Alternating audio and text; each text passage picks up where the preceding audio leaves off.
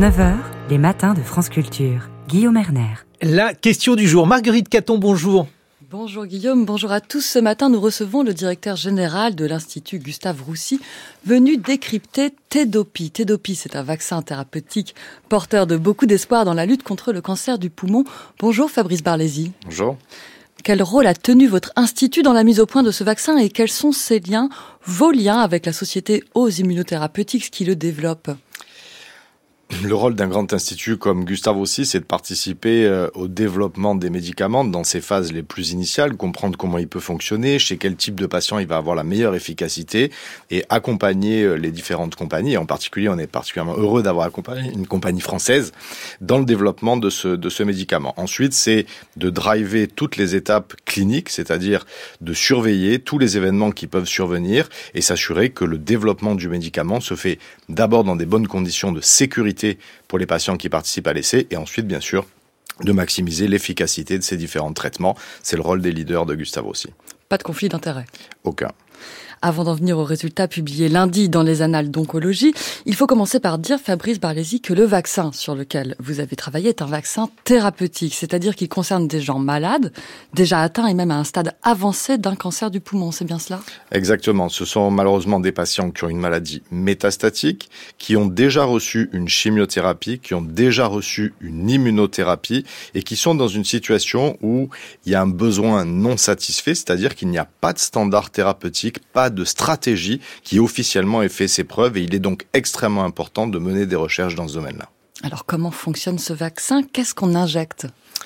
Alors ce vaccin en fait est un vaccin peptidique, donc c'est pas un vaccin à ARN messager comme euh, ils ont été popularisés pendant la crise Covid, donc c'est une technologie un peu différente. L'idée est en fait d'avoir identifié au niveau tumoral des anomalies présentes sur les cellules tumorales de manière extrêmement régulière et relativement fréquente et de développer un vaccin qui va booster éduquer le système immunitaire pour reconnaître ces anomalies. En injectant ce vaccin, on va stimuler des lymphocytes, c'est-à-dire les globules blancs qui sont les acteurs de ce système immunitaire, pour venir détruire les cellules qui seront porteuses de ces anomalies.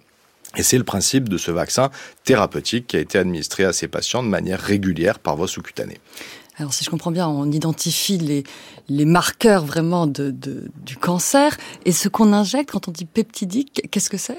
C'est des, euh, des petits bouts de protéines en fait. Les peptides, c'est des toutes petites, des tout petits bouts de protéines qu'on va injecter exactement comme on peut le faire avec des vaccins à visée anti-infectieuse, mais qui eux sont des vaccins préventifs. Et là, on le fait pour stimuler le système immunitaire, pour l'éduquer, le rendre extrêmement puissant, multiplier le nombre de cellules capable de reconnaître ces anomalies et donc de les attaquer pour détruire les cellules cancéreuses.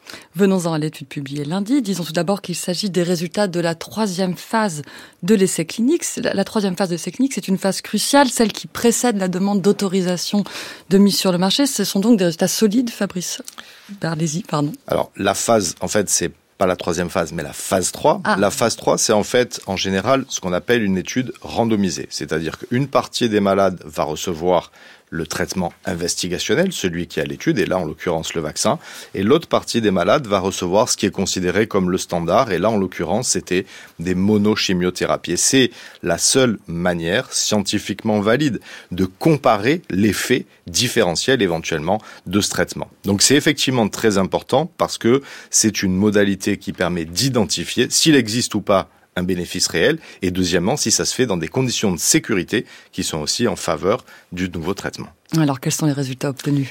Alors les résultats, euh, la première chose, c'est que c'est un essai donc qui a été euh, euh, rendu plus compliqué par la période Covid, puisqu'il avait démarré avant et qu'on sait que pendant la période Covid, il a été évidemment extrêmement difficile de poursuivre une activité de recherche clinique identique à celle qui était auparavant, notamment dans l'utilisation, euh, je dirais, de, de ce traitement. Donc c'est un essai qui a inclus euh, plus de 200 malades. C'est un essai euh, qui a intéressé des malades, qui étaient des malades qui avaient eu, pour certains, une résistance primaire à l'immunothérapie, c'est-à-dire qu'en fait, malheureusement, la maladie avait évolué très vite après la mise en œuvre de ce traitement, et d'autres malades qui avaient eu en fait une résistance secondaire, c'est-à-dire qu'ils avaient eu une période de bénéfice de l'immunothérapie avant de reprogresser.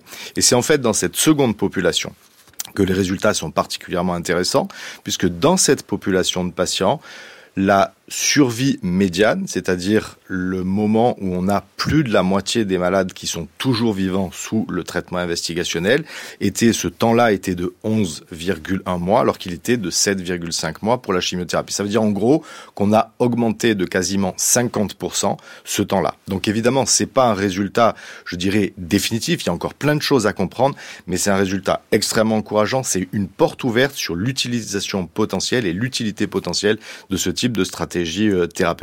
Je crois que la qualité de vie du patient est aussi nettement améliorée Alors en fait, un des deuxièmes intérêts, c'est que en parallèle de l'amélioration de l'efficacité, on a aussi une amélioration de la tolérance. Le nombre d'effets secondaires graves était diminué par 3 avec le vaccin par rapport aux effets secondaires graves de la chimiothérapie. Et bien sûr, ça a des conséquences sur la qualité de vie. Les malades étaient mieux, avaient moins de difficultés à avoir une vie plus proche de la normale que les patients qui étaient traités par les traitements plus standards et notamment la chimiothérapie. À ce stade, quel délai faut-il compter avant que le traitement soit disponible pour les malades? C'est euh, compliqué de répondre à cette question. Malheureusement, il faut se dire que c'est plusieurs mois et probablement même plusieurs, en tout cas plus d'une année, parce qu'il faut d'abord que la, la compagnie, donc Ose Pharmaceutique, dépose un dossier au niveau européen et qu'une fois que l'AMM européenne sera obtenue, il y ait tous les process de remboursement mis en œuvre en France. Entre-temps, en France, nous avons un système d'accès précoce qui devrait nous permettre, dès l'AMM européenne obtenue, d'accéder pour, pour nos malades à cette stratégie thérapeutique. Vous l'avez dit, les perspectives sont grandes à partir de cette découverte. Est-ce qu'on peut transformer un jour ce vaccin, dont on a dit qu'il était thérapeutique, qui concernait déjà des gens malades, en un vaccin préventif ou au moins l'utiliser à des stades plus précoces de la maladie? La, la première, vous avez parfaitement raison. La première chose, c'est aussi de se dire que ça va être utile dans d'autres maladies. Et il y a une utilisation aujourd'hui dans le cancer du pancréas. L'étude est terminée, on attend les résultats, mais aussi dans les cancers de l'ovaire.